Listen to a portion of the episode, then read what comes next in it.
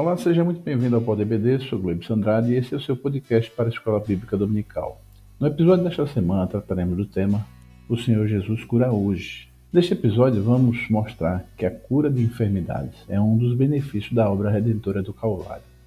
Para isso vamos questionar e refletir primeiro qual a causa teológica para as enfermidades, ainda que cura divina, como explicar, e por fim, curas e milagres messiânicos, sua relação com Jesus na atualidade. Este ponto propõe a leitura do livro Como Receber a Cura Divina, do saudoso pastor Bernardo Johnson, pela editora CPAD. Em nossos 42 anos de ministério, realizando cruzadas no Brasil e ao redor do mundo, temos orado pelos enfermos a cada culto. Nossas publicidades mencionam a oração pelos enfermos sem denominar tais reuniões de culto de milagres ou cura pela fé.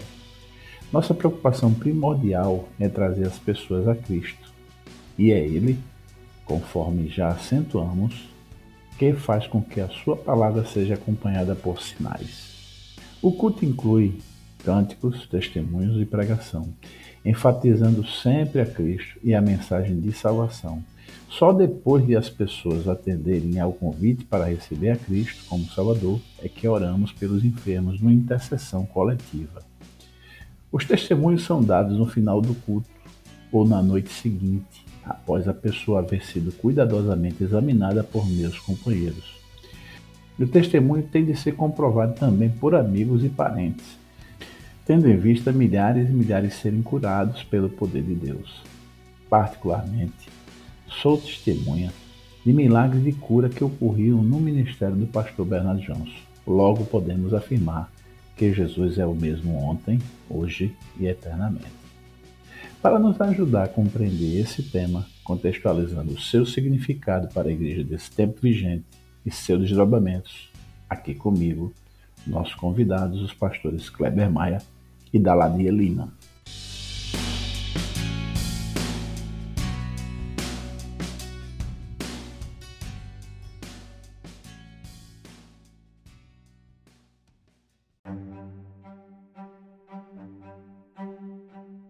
Bom, estamos aqui para mais uma edição do Pode EBD e desta vez conosco o companheiro de todas as edições, pastor Kleber Maia, e um visitante ilustre que nos deu a grata satisfação de estar nesta edição, pastor Daladir Lima.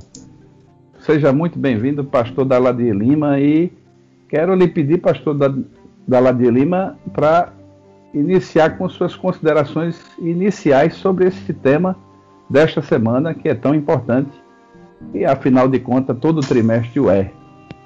Pastor Aladir. Queremos saudar a todos com a paz do Senhor. Estamos felizes de participar dessa primeira vez aqui né, no PodBD. As mídias sempre se diversificando para a honra e glória do nome de Jesus e aprendizado da sua igreja. Hoje o tema é sobre a cura, né? E o comentarista ele focou bastante naquilo que eu de largada poderia destacar, que é a atualidade das curas. Né? Nós cremos nas curas para hoje, para os nossos dias. Não obstante as dificuldades que estamos enfrentando, né? inclusive dentro de uma pandemia. Né? Nós estamos gravando dentro de um evento em que se requeriria né? É, da Igreja do Senhor uma atuação maior nesse aspecto da, é, é, da cura. Né? Tanta gente doente, inclusive lideranças, pessoas crentes, né? Aqui mesmo faleceu muita gente atuante na obra do Senhor e, né, por que não falar que hoje ainda é, é, Cristo cura, Ele cura de fato, né, não obstante esses desafios que temos no momento presente. Essa é a, a consideração que eu faria aqui nesse início para os nossos ouvintes. Muito bom. Meu companheiro de todas as edições, Pastor Kleber, a paz do Senhor, pastor Gleibson, pastor Daladier, bem-vindo.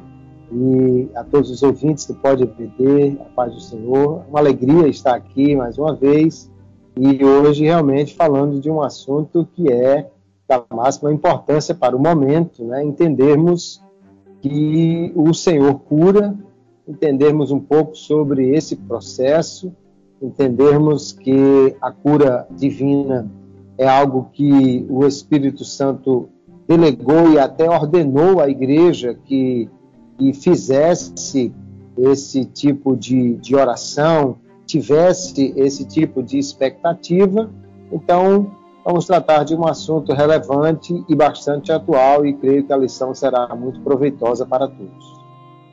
Mas então, pastor Kleber, deixa eu lhe dirigir essa primeira questão, né, que trata exatamente qual é a causa teológica para a enfermidade. Muito bem, pastor Gleibson, pastor os nossos ouvintes, nós podemos entender de uma maneira em geral que a, a enfermidade, a doença, ela surgiu no mundo por causa do pecado do homem. A condição em que o homem foi criado era uma condição que não havia essa, essa, esse tipo de, de situação, a doença, mas, como Paulo diz lá em Romanos 5 e 12, o pecado entrou no mundo e pelo pecado a morte, e aí nós entendemos que as doenças, elas entraram a partir desse evento. Nós podemos entender então que o pecado está na raiz das doenças, ela é uma consequência da queda do homem. Algumas vezes nós vamos ver uma ligação direta entre a, a doença e o pecado, como alguém que, que, que fuma está é, propenso a um, um, um, câncer, as doenças venéreas né, ligadas à promiscuidade, mas de uma, em algumas situações da Bíblia nós vamos encontrar essa relação. O apóstolo Paulo, por exemplo, no texto que nós costumeiramente lemos na ceia, diz que por alguém não levar em conta o corpo e o sangue de Jesus a alguns doentes. Né? Então, esse pecado estaria aí causando essa doença. Nós também vamos encontrar é, o Senhor Jesus e o evangelista Tiago, aí, o, o escritor Tiago, falando de uma possível ligação entre doença e pecado mais estreita. Né? Jesus, quando é, curou o paralítico e perdoou os seus pecados. Tiago, quando fala no capítulo 5 que a oração da fé também perdoará os pecados. E existem algumas doenças que têm é, uma ligação direta, então, com o pecado. Doenças de fundo psicológico, que são causadas por ódio, rancor, e até algumas doenças causadas diretamente pela ação dos demônios como nós vamos encontrar lá a mulher encurvada, né, lá em, Lucas 13, nós vamos encontrar é, outras situações, o Senhor Jesus curando alguém ao repreender um espírito imundo, né? podemos pensar no surdo mudo, no, no jovem epilético, lá na descida do Monte da Transfiguração. Enfim, a, a doença ela está ligada de alguma forma ao pecado, embora nem toda doença seja causada diretamente pelo pecado do indivíduo, como nós já estudamos aí durante um trimestre inteiro a situação de Jó, né? mas podemos dizer que por causa da queda do homem, da sua desobediência, então o pecado entrou no mundo e faz parte então dessa condição do homem no pecado, pós-queda, e, e, por isso que nós é, entendemos também que a, a cura divina, ela está presente em todo o tempo, essa possibilidade de cura, todo o tempo que a igreja está atuando na terra, porque o Senhor Jesus declarou que veio desfazer as obras do diabo, que veio para remediar essas situações trazidas pelo pecado e que faz parte do, do que ele ordenou à igreja ou da fé em Jesus o curar as enfermidades, de forma então que um, onde houver pecado e, e Jesus está atuando contra esse pecado, nós podemos crer que haverá a possibilidade de cura uma vez que a cura de alguma forma está associada aí à presença ou à existência do pecado na humanidade. Muito bom. Pastor Daladier, eu é, percebi em sua fala introdutória que chegou a comentar né, que a gente está realmente vivendo um momento de grande embate, o que deixa esse assunto extremamente atual e necessário. E uma das razões, nós sabemos, né, é é, a, a, apavorante, vamos dizer assim, de certa forma, até um pouco. É, alguns subestimaram, outros superestimaram, mas o fato é que a doença é um fato, não dá para negar, e que ela tem alcançado pessoas do, do nosso convívio familiar, militantes da igreja, pessoas que servem a Deus. E assim, é, é inegável o impacto e como dizer, né, vamos dizer assim, como justificar né, a questão das enfermidades de maneira teológica e que venha também trazer uma resposta é, para a situação atual que nós estamos vivendo. Pastor Daladier. É, nós vivemos uma realidade conflitante, né? Por um lado, nós pregamos que Jesus cura, nós pregamos que a igreja do Senhor Jesus será usada para curar, e ao mesmo tempo nós temos esse problema que eu falei no início, que o senhor repetiu aí, enfatizou. É, eu penso o seguinte: há duas é, questões, há, aliás, há muitas questões que é, encerram duas vertentes. A primeira é nós não esquecermos de forma alguma que as curas são para hoje, para o nosso tempo. Que é muito fácil, eu digo sempre quando eu debato esse assunto, que é muito fácil é, contemporizar e dizer assim: faltou fé. Né? A coisa mais fácil que existe. É, Orejas não curou, então faltou fé. É muito fácil. Você delega para Deus a responsabilidade, se isenta e diz: olha, não foi curado porque é, Deus não queria. E nós entendemos pela Bíblia que onde está faltando fé muitas vezes é por quem ora. É o caso que aconteceu com os discípulos do Senhor Jesus por mais de uma, uma vez, né, pessoas foram trazidas à, à, sua presença, eles oraram e o demônio não saiu, eles oraram e a enfermidade não foi curada porque estava faltando fé. O próprio Jesus né, intervém na história e diz: ó, até quando vos sofrerei? É, ó homens de pouca fé, uma, uma série de, de situações dessa natureza. Então, está de fato faltando fé na igreja evangélica. Eu não estou aqui setorizando uma igreja ou outra, estou falando de forma generalizada. Né? Nós precisamos orar mais por isso. Né? Eu confesso a vocês que tenho orado pouco a esse respeito, tenho orado. Também, se eu disser que não tenho orado, aí já complica a situação, né? mas eu tenho orado. Não tanto quanto deveria. Esse é o problema, que nós é, desprezamos essas coisas como secundárias. E, na verdade, nós temos que é, é, ter como prioritárias. A igreja está no mundo para ser um hospital né, para tratar doentes de todas as sortes de enfermidade, como falou aí o pastor Kleber. Né, temos, temos enfermidades é, é, mentais, né, temos enfermidades é, corporais, né, e temos é, a possessão. A igreja está preparada, está apta para atuar em todas essas frentes. Nós temos nos chutado. E tem a outra questão que é a seguinte: as doenças sempre existiram no mundo, né? nós não vamos acabar com as doenças. Não é uma ordem de Deus, por exemplo, que eu vá agora no hospital dar alta em todos os doentes. Né? Isso nunca foi ensinado na palavra.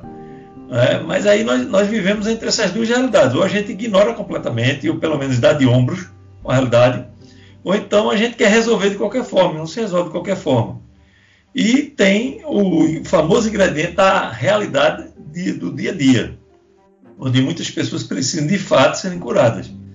E o que a igreja vai fazer nesse contexto? Primeiro, pregar a palavra, ensinar que Jesus cura, e em segundo lugar, buscar de fato ser usada para né, curar enfermos. Essa é a realidade. Tá certo? É, é, aliás, é como enxergo, né? essa é a realidade. Eu vejo dessa forma. Pastor Daladier, a segunda questão trata exatamente cura divina. Como explicar? Ah, explicar pregando, falando que a palavra diz. Né? Nós temos exemplos abundantes na Bíblia de curas, né, das mais variadas formas. Ainda hoje eu escrevi um texto para um grupo que eu faço parte, a gente administra com outras pessoas aqui um grupo direcionado para EBD, né? São 52 mil participantes. E aí o que acontece? Eu, eu falei exatamente sobre isso. Não existe nenhum padrão para cura na, na, na Bíblia. É, Jesus curou um homem fazendo saliva e untando os olhos dele. É, outro, ele curou é, impondo as mãos, o, é, leproso, né? Se tu queres, podes tornar limpo. E ao longo da Bíblia toda, né, nós temos exemplos mais é, heterodoxos, mais diferenciados, né, diria melhor que heterodoxos, né, é, os mais diferenciados possíveis. Tá certo? Então é uma realidade fática. Né? A Bíblia fala de curas. Deus conhece a nossa estrutura, conhece o funcionamento das nossas, das nossas células, que são aqueles componentes menores que temos no corpo, até os grandes sistemas, né? sistema circulatório, sistema respiratório, etc. Deus sabe como funciona tudo isso. Então ele sabe exatamente como fazer para intervir e curar aquela enfermidade. Nós é, precisamos ensinar. Né? Nós não podemos padronizar a ação de Deus. Olha, faça isso, aquilo, sete semanas de oração, três dias de vigília, é, tantos hinos, tantas é, leituras da Bíblia, é, ore prioritariamente de joelhos e etc. Não há nenhum padrão. Né? A Bíblia é totalmente diversificada em relação à forma como acontece. Agora, nós é, temos que ensinar aqui, em primeiro lugar, Deus quer curar as enfermidades, né? não é prazer dele que ninguém viva doente. Né? O próprio Jesus falou sobre isso exatamente naquele episódio da mulher que andava curvada e ele curou. Né? E disse àqueles que o criticavam, né? como eu não faria né? uma bondade, uma, uma ação tão boa a uma filha de Abraão, ou seja, como é que eu não curaria essa mulher né? se ela está precisando? Há essa premissa, a necessidade.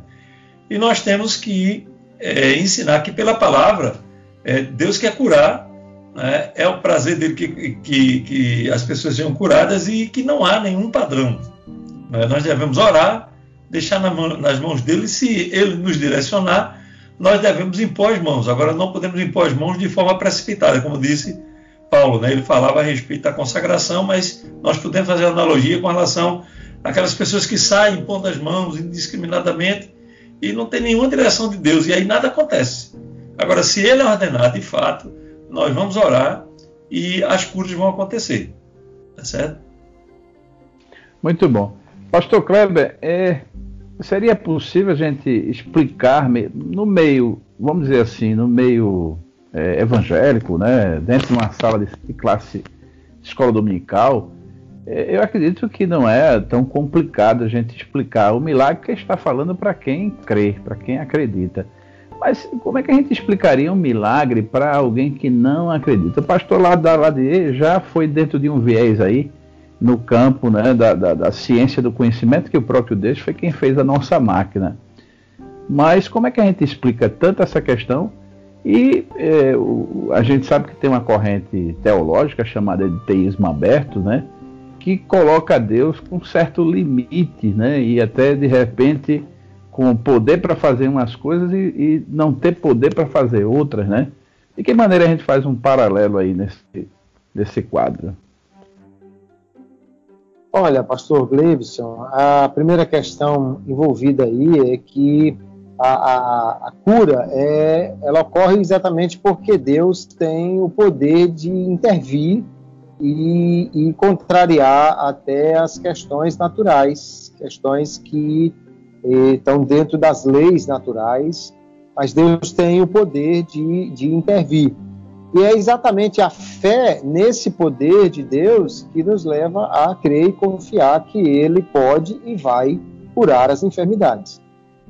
O, quem crê num Deus limitado ou num Deus que era no passado uma coisa e hoje não é mais, realmente não pode crer em cura porque o Deus dele está tá padecendo aí de alguma necessidade, não é o Deus que a Bíblia apresenta, não é o Deus que nós cremos. Agora é preciso que haja fé nesse Deus, né? Eu gosto quando o Sam Storms, no livro Dons Espirituais, ele fala de três tipos de fé: a fé para a conversão, que todos que, que creem em Jesus têm a mesma fé, a confiança no sacrifício de Jesus. Essa fé tem um nível igual para todos, né? A fé contínua, que é a confiança no poder e na fidelidade de Deus de cumprir as suas promessas. E aí veja que a cura divina é uma promessa, porque o Senhor Jesus, ele prometeu esses sinais seguirão aos que crerem. Nós vamos ver é, o, o, o, o, texto bíblico em diversas ocasiões mandando que a igreja é, e os discípulos de Jesus orassem. Jesus, quando enviou os discípulos, disse que eles pregassem que curassem os enfermos, expulsassem os demônios. Então, se nós cremos na fidelidade de Deus em cumprir as suas promessas, nós cremos que ele cura. Alguns vão ter níveis diferentes desta fé. E aí, é, alguns não têm fé nenhuma, mas nós podemos ter esta fé. O Sam Storms fala também da, da fé carismática ou da fé como um dom, que ele associa o, o dom da fé com o dom de curar também, assim como línguas com interpretação, profecia com discernimento de espírito. Então, o dom da fé associada à cura seria aquela certeza absoluta dada pelo Espírito que naquela oração aquela pessoa seria curada e essa fé nem todos têm, mas alguns têm realmente esta fé. E aí, se nós cremos num Deus que opera e é o mesmo, e ele tem poder sobre toda enfermidade, inclusive podemos entender que pelo padrão divino, quando o leproso, que o pastor Daladia já citou, ele chega para Jesus e diz: Se tu queres, tu podes curar-me. Né? Mateus capítulo 8, Jesus disse: Eu quero. Então, de uma forma geral, nós entendemos que Deus quer curar. Agora, a igreja precisa entender isso e usar a, a, a, fé que ela professa em algumas coisas, mas parece que em outras ela, ela deixa de lado. Mas a fé que Deus é o mesmo, ele opera, e aí nós podemos orar pelos enfermos, é um mandamento e a igreja que não ora pelos enfermos está deixando de cumprir a palavra de Deus, porque ela disse: se está alguém enfermo, ore. Então, se nós cremos e somos obedientes à palavra, precisamos entender que Jesus quer curar, ele pode curar e ele vai curar, não em todas as ocasiões, certamente, mas em muitas delas, se nós cremos e orarmos dessa forma. Muito bom. Pastor Daladier, nós temos aqui a, a terceira questão e, e, e, antes de colocar ela, é, nós sabemos, e o pastor Kleber também já colocou aí, é, nos vários segmentos né, é, de necessidade e carências que Jesus trabalhou, né, tanto na questão de curas físicas, emocionais e algumas de, de ordem espiritual, né, de possessão, como já bem citou. Porém, a terceira pergunta ela tem a seguinte, é, traz a, o seguinte viés, né? Curas e milagres messiânicos, né? A sua relação com Jesus, com Jesus e fazer um, uma questão trazendo um pouco no contexto atual. O que é que se pode dizer sobre isso, pastor Daladier? Olha, é, pastor Glibson e pastor Kleber, Deus tem curado hoje. É, eu é, alguns dias eu conversei com uma senhora, uma irmã nossa aqui, muito conhecida, não vou citar o nome por uma questão ética, ela não, talvez não me autorizaria, né? Acho que não teria problema, mas eu me, me furto, né? Para não haver, é, haver desdobramentos. Mas enfim, eu é uma pessoa que eu conheço desde muitos anos, há décadas, né? e é, eu soube que ela estava muito enferma. Eu encontrei num, num determinado momento magra, ela era forte, não é? Uma pessoa magra, um, um semi-cadáver andando. Né? E eu fiquei até constrangido de perguntar o que é estava acontecendo, mas conversando com alguém da família, que é mais próximo, que tem uma certa intimidade, essa pessoa me disse que ela estava muito doente, mas muito doente, às portas da morte. E era um câncer né, que, se, que nasceu no útero e tinha se irradiado né, para a coxa e para outros órgãos internos, de maneira que depois ela, aí sim, quando eu encontrei ela novamente com saúde, forte como antes, né, com vigor, etc. E tal, eu perguntei, irmã, me desculpa ali, eu não estou conseguindo é, é, conter a curiosidade, mas eu lhe pergunto, foi que aconteceu? Aí ela contou, né? Disse, pastor, eu estava muito doente, já tinha irradiado por órgãos internos, etc. O médico abriu para fazer a cirurgia e não fez absolutamente nada, porque ele disse que não tinha mais jeito, não adiantava, ele ia tirar o útero, ia fazer uma esterectomia, mas já tinha se irradiado pelo corpo, não tinha mais o que fazer. E ele fechou, ele abriu, fechou, estava tudo documentado, né? tem é, é, radiografia, tomografia, um monte de exames, etc. e tal. E aí o que acontece? Ela foi literalmente curada. Ela estava perfeitamente curada. Não foi uma questão de meio como acontece algumas vezes, né? Fulano é curado, mas precisa tomar o remédio. Fulano é curado, mas precisa fazer isso ou aquilo. Não, ela foi radicalmente curada. E ela me disse que é, é, estava muito bem. Né? O senhor está me vendo agora, o senhor me viu quando eu estava é, doente, e agora o senhor está me vendo, está percebendo né, que. É, então eu fiquei aqui com a cicatriz da cirurgia somente por uma marca que Deus quis deixar, né, para dizer assim, de fato, o médico tentou resolver o problema, mas não conseguiu, porque é, é, não foi necessário. Então ele cura hoje. Né? Essa é só uma das um dos exemplos. Né? Nós temos aí a, o Mensageiro da Paz, que tem uma sessão dedicada exclusivamente a testemunhos. E alguns meses atrás saiu um testemunho interessante de um irmão que ele estava com cânceres pelo corpo todo. Estava completamente dominado, né? tinha entrado em metástase, estava em várias partes do corpo e ele estava às portas da morte. E a esposa dele foi orientada por Deus a falar no ouvido dele, alguma coisa assim nesse sentido, eu não me lembro exatamente as palavras, mas se eu não me engano, ela disse no ouvido dele: vai dar tudo certo. E dali a situação começou mudando totalmente, os cânceres desapareceram e ele está completamente curado hoje, anos depois dessa, desse episódio, né? Ele deu testemunho agora, mas já faz algum tempo. E um outro aspecto interessante que eu queria frisar aqui é que Deus ele cura todos os dias. Talvez nós, nós três que estamos aqui conversando e os ouvintes que estão nos ouvindo aqui, fomos curados hoje. De que forma? Nosso corpo ele é preparado para expulsar né, corpos que poderiam trazer complicações. Nós temos, por exemplo, no estômago, é, isso, isso vocês podem pesquisar, pólipos que se formam, que são é, embriões de cânceres, de tumores, etc. e tal. E o próprio organismo se encarrega de eliminar esses polípos. Eles vão embora né, quando nós é, é, fazemos nossas necessidades e desaparece do nosso corpo. Nós temos é, esse tipo de coisa no, no, no, é, é, no sangue, em vários órgãos do nosso corpo, aquelas, aquelas pequenas formações se, se, se, iniciam, poderiam evoluir para um, um tumor, para uma situação mais complicada e de repente evolui e desaparece completamente. Então, nosso corpo ele é dotado por Deus de mecanismos de cura diárias. Né? Isso acontece diariamente conosco. Tá certo? A gente nem percebe, nem vê, nem sabe, mas acontece. Tá certo? Além de é, problemas que nós temos, dos quais o, próprio corpo se recupera. É o caso de pequenos infartos né, que temos. Eu já li algumas coisas sobre isso. Meu avô foi um, um, um cidadão que teve vários infartos e não sabia. Pequenos infartos. E o médico disse: olha, seu próprio corpo se adaptou. Né? Ficaram aí as marcas no seu coração. Depois, anos depois, ele dando diagnóstico né, de alguns outros problemas. Eh, você foi vítima de vários infartos ao longo da sua vida.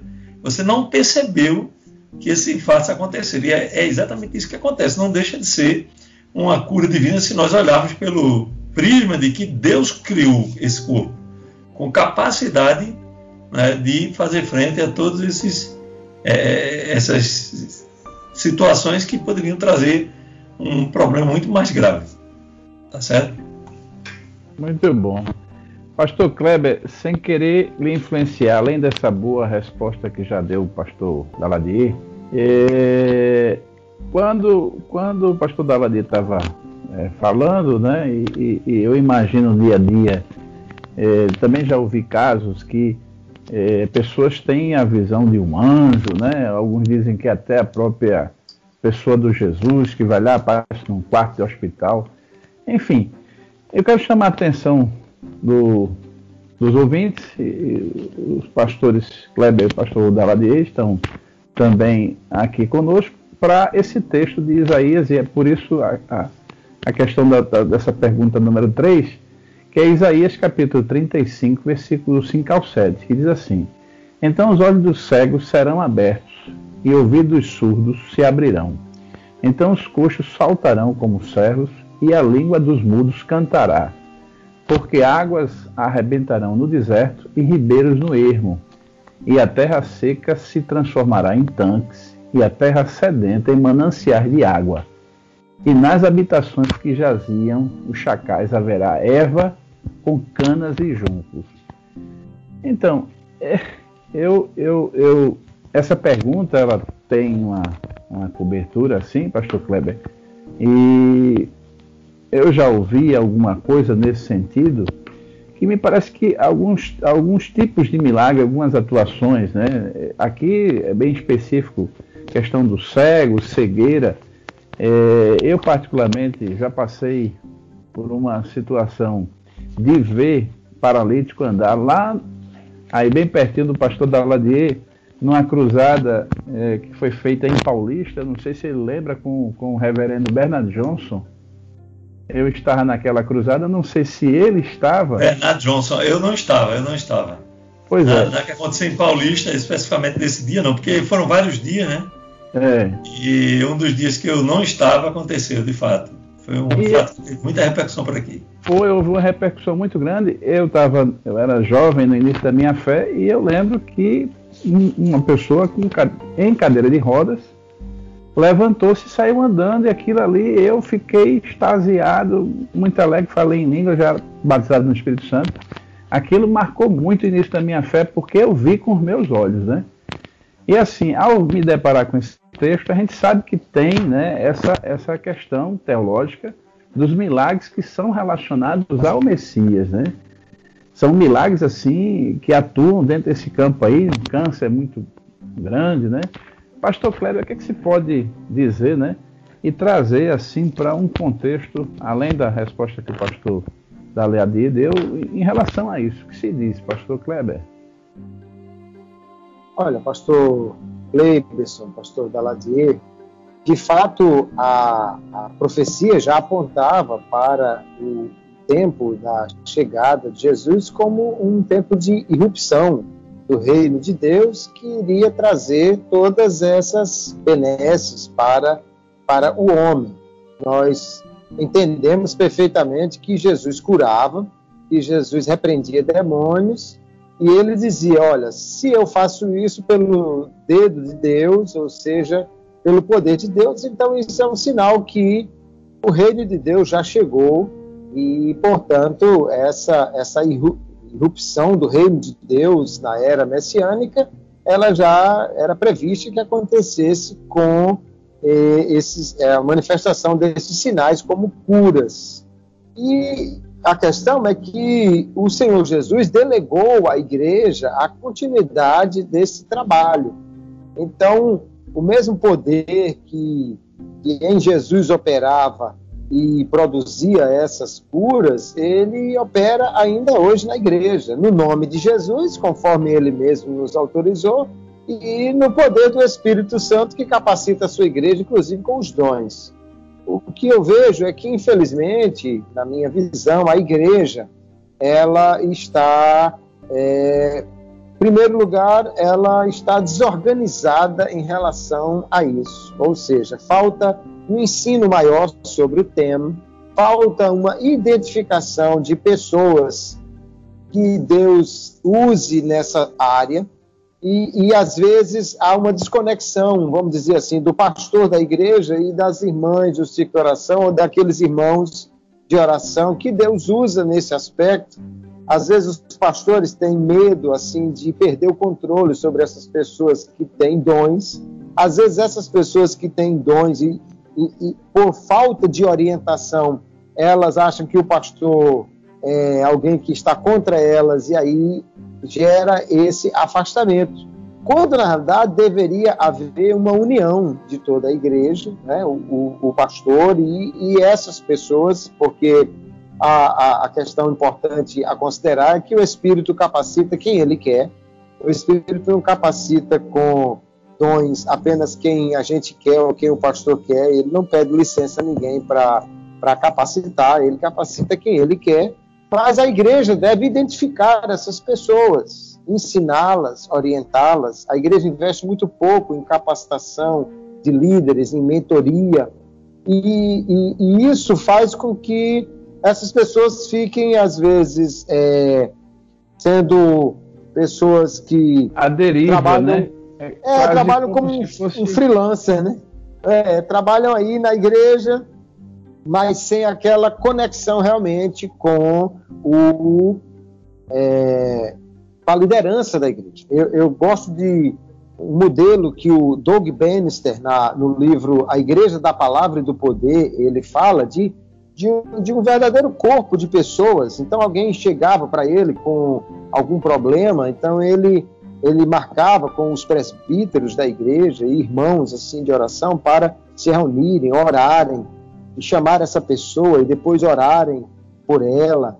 Antes de orar pela pessoa, ficar orando para Deus dar uma direção e depois eles orarem, ou, ou alguém que sentiu uma direção orar. Aí pode haver imposição de mãos, pode haver é, alguém com o dom, ou chamados dons de cura, né? Porque alguns entendem pode ser um dom para cada cura, ou pessoas que têm dons para curar determinados tipos de doença, mas o fato é que há os dons.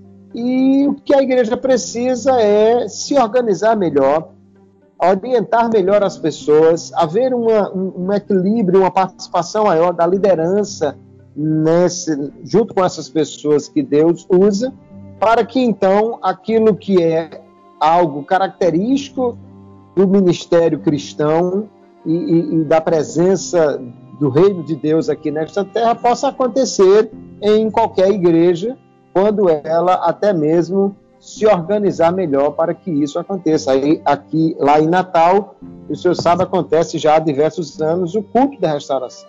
E muitas vezes eu conversei com as pessoas ali, você imagine se chamassem irmãs de oração, dirigentes de círculo de oração, ou pessoas que têm é, os dons de Deus e que ficassem numa sala orando enquanto o culto está acontecendo na igreja, e num determinado horário, elas viessem para a nave do templo e orassem pelas pessoas que estivessem doentes ali, eu acredito sinceramente que haveria com frequência cura divina aí, porque a palavra de Deus não falha e o Senhor manda que nós oremos.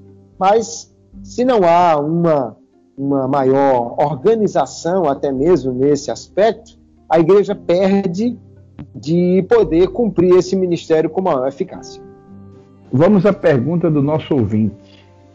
Paz do Senhor, pastor Gleibson, demais pastores, todos os ouvintes do Pod EBD. Me chamo Tiago Sóstenes. Ah, o pastor Ezequiel Soares ele traz o assunto de hoje, salvação e cura divina, como que andam juntas, e nós cremos que Jesus salva e cura também, né?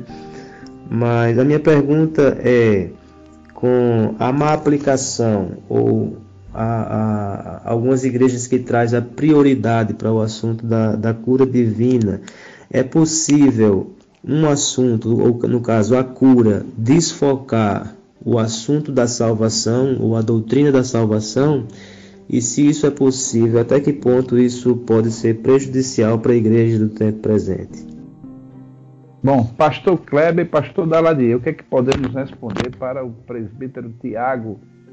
Muito bem, Tiago, a sua pergunta é muito boa, realmente. Nós podemos dizer, de uma forma geral, como eu vejo, que a, a cura divina, ela faz parte daquilo que o Senhor delegou à sua igreja.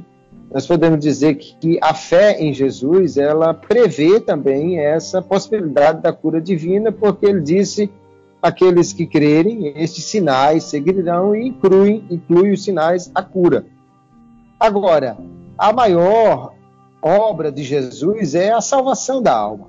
O, o, o corpo, ele é importante, e na verdade o Senhor quer abençoar o homem por inteiro, mas naquela relação que nós vemos em Marcos 2 e, correlatos do, do paralítico, em que Jesus curou, mas também perdoou os seus pecados, nós vamos ver que o perdão dos pecados, na realidade, é uma bênção maior do que a cura do corpo, de forma que se a igreja realmente focar muito em benefícios para o corpo e para é, essa vida na terra e esquecer da salvação e dos benefícios então eternos que isso trará, pode ser até que ela atraia pessoas querendo apenas o benefício material e que uma vez obtido esse benefício esqueça Jesus ou é, perca a, a, a continuidade da fé e a salvação é o mais importante. Eu diria que a questão pode acontecer com cura, pode acontecer com quando se busca bênçãos materiais, prosperidade, ou seja, se essas coisas ocuparem o primeiro lugar, pode sim realmente tirar a importância que é devida à salvação, que de fato é a maior bênção, é a maior cura e é a maior prosperidade que Deus tem para o homem. Pastor Daladier. É, João Tiago, eu endosso as palavras, as palavras do pastor Kleber e eu penso que é fácil resolver essa questão. Eu entendo que, de fato, nós não podemos enfatizar apenas a cura. É, nós temos que enfatizar a salvação, que é o primordial, como já disse o pastor Kleber, né, está certíssimo. Mas eu queria é, chamar a atenção somente um detalhe é rápido aqui, não vou me estender muito. Como Jesus fazia? Ele curava, ele expulsava demônios e pregava o reino de Deus. Pronto, é isso que a igreja tem que fazer. Nós é, é, não podemos fazer apenas e tão somente uma dessas coisas. A gente tem que focar em todas elas e assim nós vamos estar é, é fazendo o reino de Deus crescer na terra. Né? É, é, fácil, é, é, simples resolver. O, o, o, grande, grande problema, acho que o pastor Kleber tocou bastante nessa tecla ao longo da, da, da do podcast, que é quando a gente vê que um neopentecostal está enfatizando, aí a gente se restringe de não vou fazer não, porque senão a gente vai se identificar com aquela igreja neopentecostal. Não pode ser assim. Né? Nós nascemos na efusão de línguas, a manifestação de todos os dons, inclusive o dom de cura, da pregação do evangelho e o crescimento, né? cuidar das pessoas, discipular, etc. Então, todas essas vertentes fazem parte de uma só missão, que é a missão da igreja. Tá certo? É, é dessa forma que eu enxergo a questão.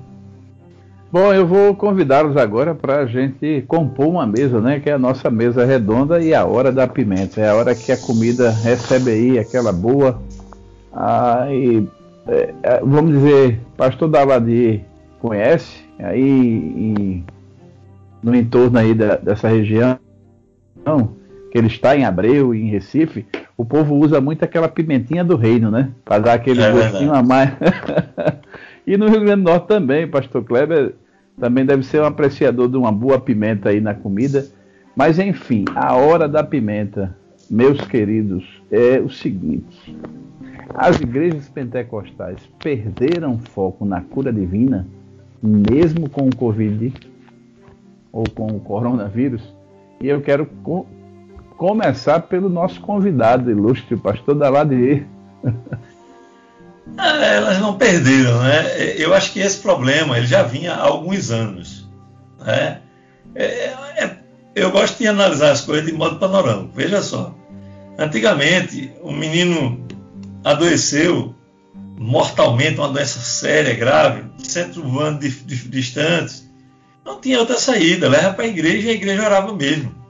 Né? O que acontece hoje? É o menino vai, vamos pegar esse, esse mesmo menino acometido do mesmo mal. Ele vai fazer um exame, ele vai ser cirurgiado, né? se for um, um problema de apêndice, apendicite. O menino acordou, lá uma dor que não passa, etc e tal. Às vezes não tinha nem remédio né, naqueles tempos antigos, então era a igreja partia para o tudo ou nada. Aí hoje mudou né, de figura, a igreja tem um, um centro cirúrgico, aí leva para fazer o exame, etc e tal. Tem uma UPA, aqui mesmo tem a UPA agora, em todo lugar. É, tem um hospital especializado, etc e tal. Então acabou. Acabou aquela urgência. Né? O, o, as, as próprias lideranças se acomodaram. Será? Pode resolver de outra forma, então. Muitas vezes não vem nem para a igreja. É uma coisa tão séria que não vem nem para a igreja. Quando a gente sabe, o, a pessoa já foi cirurgiada já chegou, já fez a cirurgia. Então, é uma coisa terrível. É, de fato, está faltando oração, como eu falei anteriormente, está faltando poder na igreja. Né? E a Covid, ela veio expor. Né? Ela, ela expôs as entranhas abertas da, da falta de poder da igreja, né? Nós oramos à distância, né? quando oramos, sabemos de vários irmãos que faleceram, né? E paciência, a gente se resigna apenas a dizer, foi a vontade de Deus. Assim é fácil, né? Foi a vontade de Deus, irmão, e acabou, enterra o irmão e acabou-se. Mas será que essa era a vontade de Deus? Eu, eu faço uma analogia, eu não vou tomar o tempo todo, mas só para complementar com essa, eu faço a analogia seguinte: você tem uma estrada com duas faixas, como nós tínhamos aqui a BR-101. E quando você gira numa curva, você já está de frente para o cidadão que vem do outro lado, da, da outra faixa. Então, um pequeno deslize ali causa um grave acidente, pessoas morrem, ficam é, é, é, traumatizadas, paraplégicas, etc. e tal. Aí o governo vai e triplica a via, né, duplica a via, melhor dizendo. Tem agora duas faixas numa só direção de um lado, duas faixas numa outra direção do outro lado. Adequadamente sinalizadas, etc. Ou seja, acabou. Quando é que vai acontecer um acidente ali? Teoricamente, mas nunca. Então, as pessoas que morreram deviam realmente morrer? É uma questão crítica, né? Deviam realmente morrer. Então, da mesma forma, as pessoas que foram é, socorridas ao ponto de fazer uma cirurgia, mesmo que não tenham morrido, quem sabe se nós orássemos, elas seriam curadas? É, então, é crítico isso. Essa é, a, é, o diagnóstico do problema. Como resolver, é, agora é com o pastor Kleber aí. Pronto, pastor Kleber, agora se vira nos 30, né? Ah, muito bem. Não, eu concordo com o pastor Daladier. Muitas coisas hoje já se resolvem por outras vias, então acaba gerando um certo comodismo na igreja.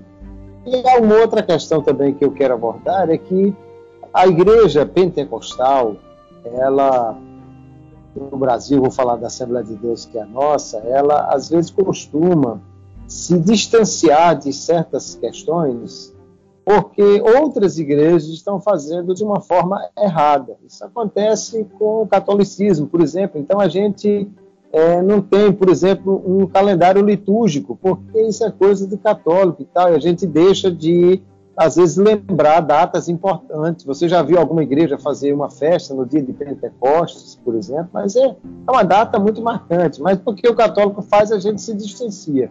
E porque muitas igrejas neopentecostais focaram muito na questão de cura, então a gente acabou também se afastando. Quando, na realidade, o que a gente deveria fazer não era se afastar, e sim procurar fazer da maneira correta. Né? Então, se as pessoas elas estão comendo de forma errada e estão adoecendo por causa disso, o que nós vamos fazer? Vamos deixar de comer agora porque comida causa problema? Não, nós vamos aprender a comer correto. Então, o que a igreja precisa é entender que esse é um ministério dado a ela, procurar então se organizar, orientar-se. Hoje nós temos uma dificuldade em muitas igrejas quando existem pastores bivocacionados que trabalham durante o dia e à noite dirigem igreja e às vezes estão muito desconectados assim dos trabalhos de oração durante o dia, dos trabalhos da igreja, né? E, e a, a, liderança maior, então, às vezes fica muito distante. E aí, quando há essa distância, é mais seguro você proibir, botar uma placa, é proibido pescar, do que você pegar na mão e ensinar a nadar. E aí então a gente se afasta, o pastor não tem tempo para acompanhar, para ver, não está no circo de oração e tal, e tem umas irmãs aí, lá vai e tal, então não vamos fazer esse negócio não. Alguém faz uns cultos da vitória, não sei o que, e acaba que às vezes é, copia modelos de, de igrejas neopentecostais, quando a gente sempre teve modelos de culto de oração, não precisa Próprio, né? copiar né? modelo de ninguém. Né? Agora, se a igreja realmente não valoriza esse ministério e não se organiza para isso, e ela não repensa algumas formas de ela ser e fazer igreja, e ela faz buscando fazer o correto sem medo de ser cópia de outras igrejas. Então, Ou de ser taxada, isso, né? Sim, poder ser taxado, não, não, não tem que ter medo disso. O que dita a norma não é a sociedade não é a, a, as outras igrejas, mas sim a Bíblia Sagrada. Se é bíblico, está na Bíblia, nós estamos seguindo a palavra, então tem que fazer sem medo, e eu acho que é, é realmente algo que expôs a igreja essa chegada aí do Covid, mas a, o, o, o, o, problema na igreja é crônico, não é agudo. Esse problema já vem de algum tempo, só foi exposto realmente nessa pandemia, que a igreja não tem dado a devida importância ao Ministério da Cura. Muito bom, mas eu, eu, eu é, gostei muito da resposta dos dois, excelente, e, mas eu ainda quero colocar um pouquinho mais de pimenta nesse negócio. Pastor Kleber quase que estava é, é, assim, eu estava quase dizendo ele pronto, agora vai. O que, é que vocês acham? Qual seria a solução? Pastor Kleber quase que, mas eu acredito que ainda qual seria a solução de fato e se ainda há tempo diante do quadro que o quadro é muito grave? O que é que a gente deve fazer? O que é que o que é que um, uma liderança, né, principalmente os pastores presidentes, e vamos dizer assim, o modelo da gente é top-down mesmo, né? De cima para baixo. O que é que se tem que fazer para a gente dar maior liberdade à igreja? E seria um tipo de uma liberdade monitorada, já que a gente, sem contar que a gente tem problemas de ordem ministerial, de modelo né, de gestão nas igrejas, né? Pastor que dirige igreja, mas que trabalha. É, o pastor Daladier, em off, estava até me dizendo que ele hoje está estudando, já dirigiu igreja e, e pastor Kleber é dedicado, pode realmente, tem o seu horário que pode ir lá. E assim, o que é que vocês acham e nesse sentido, qual seria então a solução, né?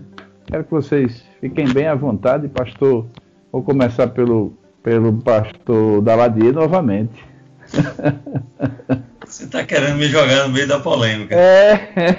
é o pastor Kleber já, já deu aí a dica. É muito simples. É, o cristianismo que eu vou falar pela minha igreja, pela Assembleia de Deus, né? pela minha igreja aqui em Abreu pela Assembleia de Deus. Eu conheço assim mais ou menos a realidade assembleana do Brasil todo. Eu estou em contato com muitos pastores e hoje a Assembleia de Deus, por exemplo, ela respira poder, é poder e dinheiro, né? Ela quer preponderância social, ela quer preponderância econômica, política, né? e essas coisas vão afastando a igreja da missão, da vocação.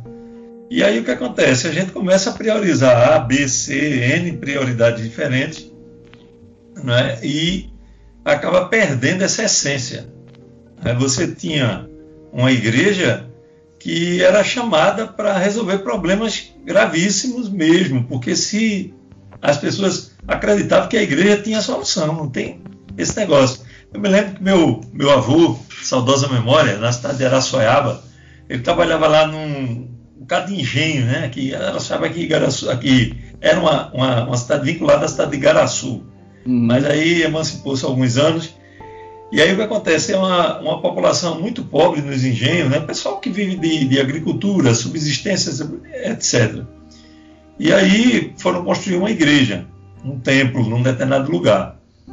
E quando construíram aquele templo, é, puseram a viga mestra, que era aquela viga que tinha no meio, né? Antigamente as, as igrejas eram aquele a tesoura. forma triangular, né? É a tesoura, né? E, Também. Hã?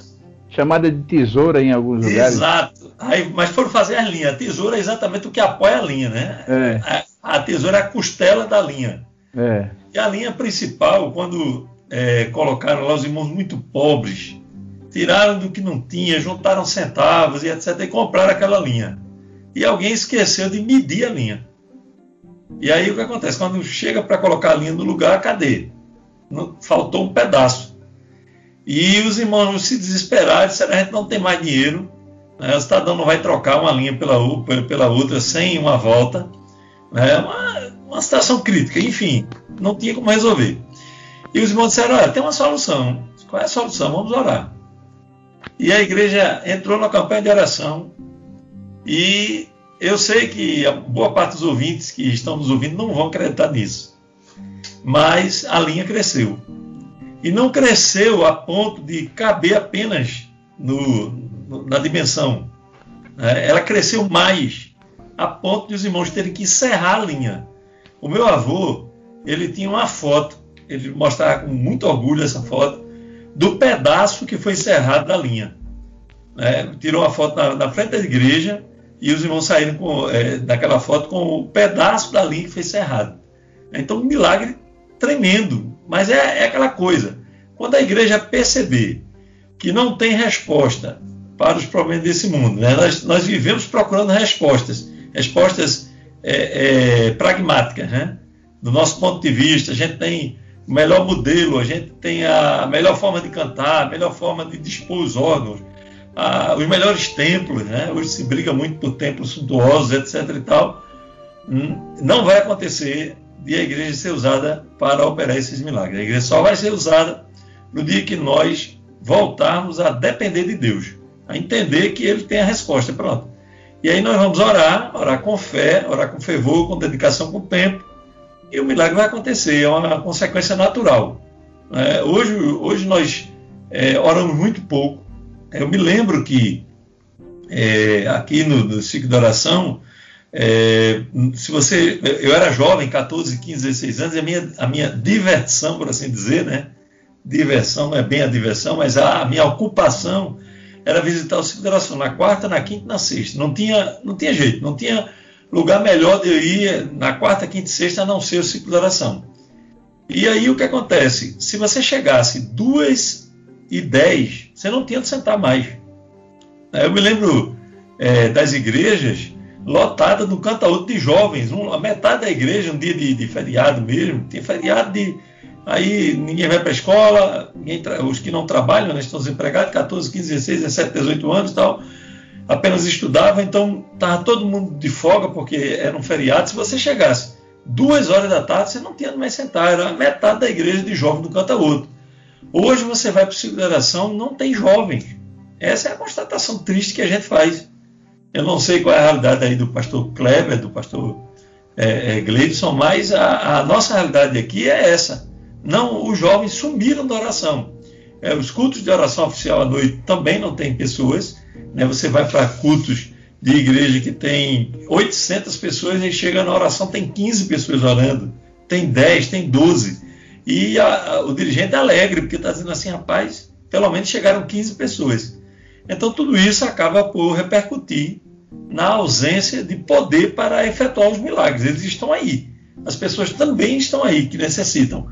Mas a igreja, ela, não, ela sente apatia de encampar essa necessidade de orar para que Deus faça é, é, um milagre ali. Tá certo? Isso me incomoda muito. Eu, tenho, eu, confesso a vocês aqui que temos me sentido muito incomodado. Não é de hoje, não é dessa lição, é de muitos anos. Né? Nós é, temos incomodado. Senhor, o que é que está acontecendo? Deus sempre dá a mesma resposta. O problema não está em mim. Pastor Clever. Muito bom. Pastor Kleber, o que, é que se pode dizer além? O pastor Daladier está certíssimo. A questão está ligada à, à, valorização que a igreja dá à sua missão e à, à necessidade da oração para que ela possa ser cheia do Espírito e poder para fazer isso. Né? Alguém diz que os crentes antigamente oravam mais porque eles não tinham o que fazer. Isso não é verdade, lógico na verdade, eles não tinham era Netflix, eles não tinham era YouTube. Porque, na verdade, uma das questões que tem mais ocupado o tempo do povo hoje é o entretenimento. Tem Nossa. roubado tempo para fazer uma série de outras coisas, inclusive orar e ler a palavra. Isso tem esfriado a igreja. Além do mais, a igreja, é, como o pastor Daladier já utilizou também, hoje há uma busca pelo poder, não o poder de Deus, mas outros tipos de poder. E aí o que acontece? A, as pessoas elas são pragmáticas, elas seguem o modelo que está dando certo. Então, se estar envolvido em outras coisas tem dado mais visibilidade a alguém na igreja, e por que, que ele vai, vamos colocar totalmente entre aspas aí, perder tempo orando, se ele se envolvendo em outras coisas, ele vai ser visto, mais visto e mais aproveitado e valorizado pela igreja. Então a igreja perde, na verdade, o seu sentido de vocação, de missão. É, a igreja supervaloriza coisas que não têm a ver com a sua missão e desvaloriza aquilo que é essencial e primordial para o cumprimento da sua missão. Entre estas coisas, a oração, buscar o poder de Deus. Então, quem deveria ser muito valorizado na igreja são aqueles que têm se dedicado a se aprimorar no seu chamado, na oração, no estudo, na palavra. Mas a igreja, às vezes, ela supervaloriza outras questões, ela até supervaloriza os de fora, né? Se chegar um médico na igreja, ainda que ele tenha só o bacharelado em medicina, ele é chamado de doutor. E se chegar um doutor em teologia na igreja, ele é apresentado como irmão. Quando, na verdade, a gente está, ou seja, supervalorizando o de fora e desvalorizando o de, o de dentro. Alguém é apresentado como capitão, como é, deputado, e o irmão de oração e de poder é apenas um irmão quando deveria ser mais valorizado, porque ele de fato está dedicando o seu tempo para a missão da igreja. Enfim, a igreja está desnorteada em muitas situações e precisa rea, realinhar o seu pensamento, voltar-se para a sua missão, entender o que é a sua missão e dedicar seu tempo e seus esforços para isso. E aí sim ela vai ser uma igreja relevante e poderosa para cumprir o chamado de Deus. Muito bom. Meu amigo pastor Kleber, eu quero agora, né, escolhi várias vezes a presença ilustre e, do pastor Daladier, aproveitá-lo aqui nessa primeira oportunidade mas agora eu quero lhe pedir para fazer, né? Tá excelente, acredito que os nossos ouvintes também estão achando excelente, mas nós precisamos finalmente chegar às considerações finais e a dica pedagógica para nossos professores. Eu quero começar pelo pastor Kleber. Olha, pastor Glebson, pastor Daladier, é um prazer estar aqui com vocês mais uma vez, deixar aqui a minha gratidão a Deus por encontrar aqui o pastor Daladier e, e poder aqui mais uma vez trazer a, a minha contribuição para esse episódio. Aos professores, sem dúvida nenhuma, um, é um, uma lição muito importante, porque fala de algo que, como nós já vimos, não tem sido tão valorizado e praticado na igreja. É, se você, se o professor não acredita que Jesus pode curar, eu eu acho melhor ele chamar o professor adjunto para dar a aula, porque ele não vai conseguir impactar os seus alunos, né? Mas é, eu, eu, eu penso que se nós trouxermos, é, talvez num, numa rápida introdução, o, a forma como Jesus curava, ou como Jesus se dispunha a ir a curar alguém, nós podemos entender como isso é importante e ao mesmo tempo como Jesus ele tem poder para fazer isso. Então você pega, por exemplo, o servo do centurião alguém ou o centurião ou alguém enviado por ele chega e diz meu meu criado está doente.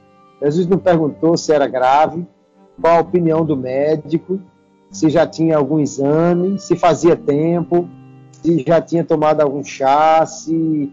Jesus não perguntou nada, ele simplesmente disse: Eu vou lá e vou dar saúde a ele, e acabou-se. Então, se Jesus tem essa disposição para curar, qual é o nosso problema?